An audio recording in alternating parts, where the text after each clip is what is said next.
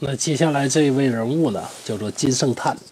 这个这位呢，也是非常了不起的一个文学大师，大家可能很多人都听过。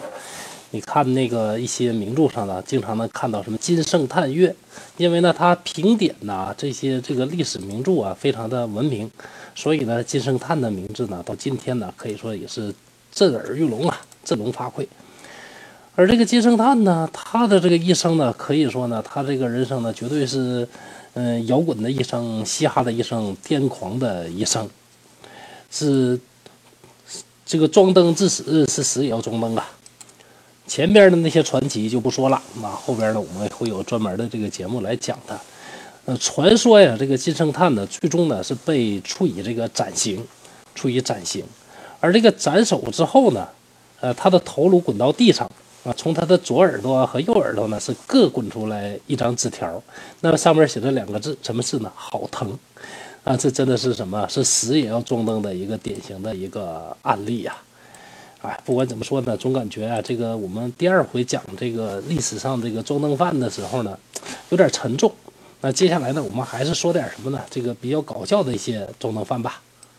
其实嘛，这个外国呀，这个装灯这方面呢，这个比起我们泱泱古国呢，也是毫不逊色，例子非常非常的多啊，就不说太多了。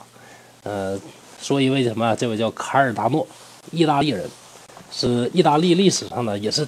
很有名气的这一个这个占星师，其实这个人呢非常的了不起，他跟达芬奇一样啊，是一个全才啊全才。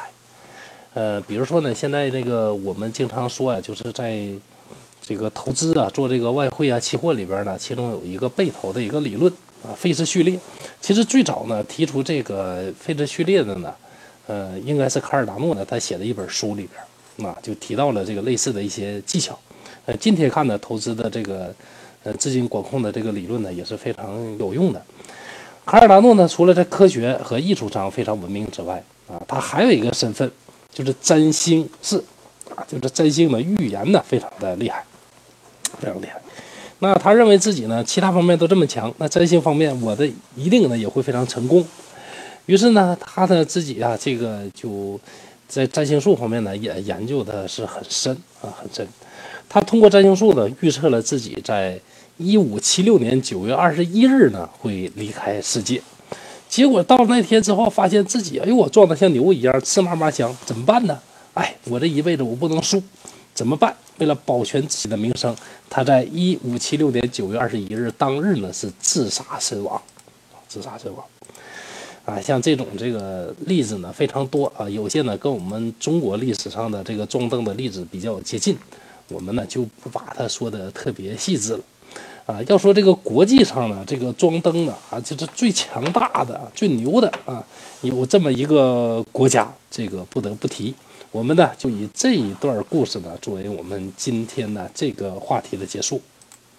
这个国家呢叫做冈比亚。大家都知道，联合国呢一共有五常中英美法苏啊，又叫中英美法俄。今天，这个冈比亚总统呢，这个从来呢就没把这个五个大国呢放在眼里。一九八五年呢，苏联呢要援助这个冈比亚，但是最终呢协议没有谈妥，这个援助呢就撤销了。那冈比亚就说了：“好，你撤销我，对吧？我三天之内我要占领你整个苏联，我马上就要出兵。”十年之后，一九九五年呢，冈比亚呢又又宣布呢要用远征军呢横扫整个欧洲的大陆，要把什么英国、法国、德国、意大利呢一下子全平掉。哎，又五年之后啊，这个冈比亚的国内呢发生了这个反政府的这个游行，政府军呢用机枪呢扫射这个游行的人群，有一部分人呢这一看没办法呢，就逃到了美国大使馆，哎，想这下安全了吧。结果没想到，冈比亚的政府军呢是紧追呢闯入到美国的领事馆呐，抓捕这些示威人员，甚至开枪的当场呢就击毙了一些抗议的人士，并且呢这都不算过分，过分的是殴打了美国领事馆的工作人员，还把这座大使馆给抢劫了，啊，就是美国人家也没放在眼里。二零零二年的时候呢，冈比亚说了说，如果美国不放弃对我们冈比亚的制裁。冈比亚呢将组成远征军踏平你北美大陆，啊，这美国也不放在眼里。你看啊，英国、法国欺负完了，对吧？苏联欺负完了啊，美国欺负完了，那么轮到谁了？那五常的还有一个国家，啊，说什么呢？二零一二年，冈比亚政府呢发表声明，要协助台湾军队在二十四小时之内完成对中国大陆的全面军事占领。就是有了这位宇宙第一强国冈比亚的支持呢，台湾军队呢可以在二十四小时之内呢就占领中国大陆的这个全境。哎呀，这中国中国这个大陆这边官方呢也没办法了。当时的这个外交发言人呢，外交部发言人呢是强烈谴责冈比亚政府的这个言论，叫什么？叫不合时宜的幼稚言论。哎，也没有什么后续政策啊，你制裁他，哎呀，你制裁不了宇宙第一强国，你小小的中国能制裁得了吗？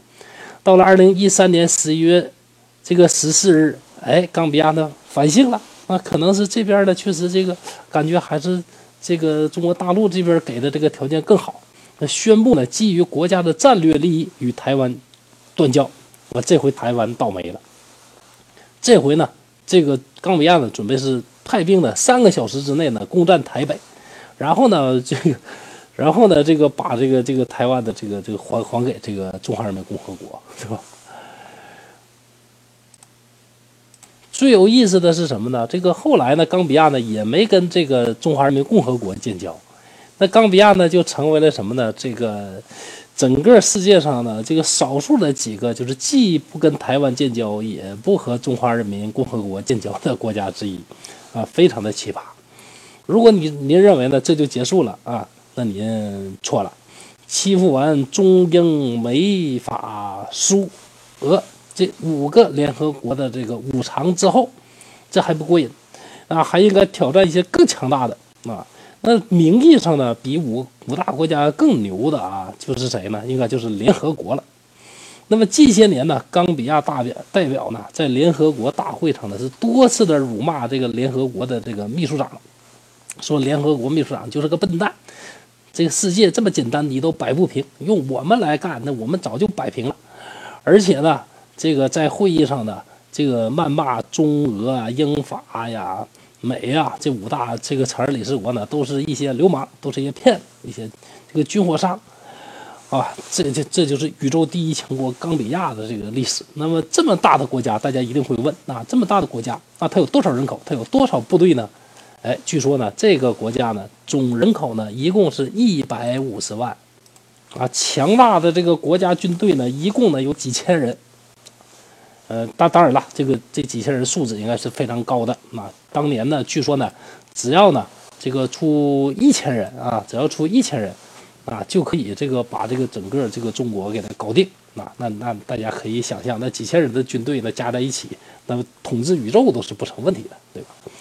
呃，这个国家呢，呃，时至今日呢，仍仍然呢，在这个孜孜不倦啊，持之以恒的进行种茶。那当今世界的这个第一中插这个饭呢，当然这个这个要毫无争议的落在这个国家以及这个国家的这个总统的这个头上。但话又说回来啊，啊，这个你说他牛吧，也不算什么。毕竟呢，他只是语言上说一说啊，有几千军队，这个这个荡平苏联啊，荡平美国，一千军队荡平中国啊，这只是嘴上说一说。那真正的敢跟这个这个十几个国家开战的，那是谁呀？那还得是我们中国这个大清帝国呀。那大家都知道这个八国联军的这个侵华，但是你很多人不知道的什么呢？八国联军侵华之前呢，这个中国呢是先对这个十几个国家宣战的。那当时呢，这个圣旨呢，可以说这个也说这个非常的这个长志气啊。看看啊，我们可以从其中呢这个节选一小段我们来看看多牛啊。说什么呢？这个大清呢向英格兰宣战，向美利坚国宣战，向法兰西国宣战，什么德意志啊、意大利呀、日本呐、俄国呀、西班牙、比利时、荷兰、奥匈帝国等等啊，向十一个国家同时宣战。啊，当然了，这个。这个后来呢，这个这个一些这个准确的一个历史考证呢，也证明啊，当时呢，这个慈禧太后并没有真的向十一国呢去宣战啊。但是呢，这个段子呢，在网上流传的是很多啊。如果这个真的是真的的话呢，那想必呢，这个慈禧老佛爷啊他的这个口气和这个力度呢，远远超过这个冈比亚的这个总统了啊。呃，当然了，这仅仅是一个段子了啊，仅是个段子。只是呢，以这个呢作为我们这个这段这个课课题啊，就是这个话题的这个结束啊。嗯，这就是我们今天呢，今天呢给大家贡献的这个主题啊，历史上著名的这个装灯犯。还是那句话，大家如果您的身边呢有这一类朋友啊，有趣的事儿，呃，或者呢您对历史上呢有一些著名的这个装灯犯呢印象很深刻，欢迎大家呢在这个下边留言，我们一起来讨论。好，谢谢大家。能听到这儿的朋友，您辛苦了，非常感谢您的关注和支持。本套《毁三观历史故事集》最初就是播着玩的，所以太多不如意的地方，影响了您的收听，在这儿深表歉意。本人正在播讲一套东北话趣说《聊斋》系列，秉承本人一贯的毁三观风格，用东北话播讲不改变、不删减、不解读的高清无码《聊斋》故事。我将把所有《聊斋志异》当中四百九十多个故事全部用我的方式进行讲解，希望您能订阅和收听，让我用全力以赴制作的音频补足我的遗憾。谢谢你。如果你想订阅这套专辑，可以点击我的头像，然后就可以看到另外一套专辑。期待在另外一套专辑当中与您见面。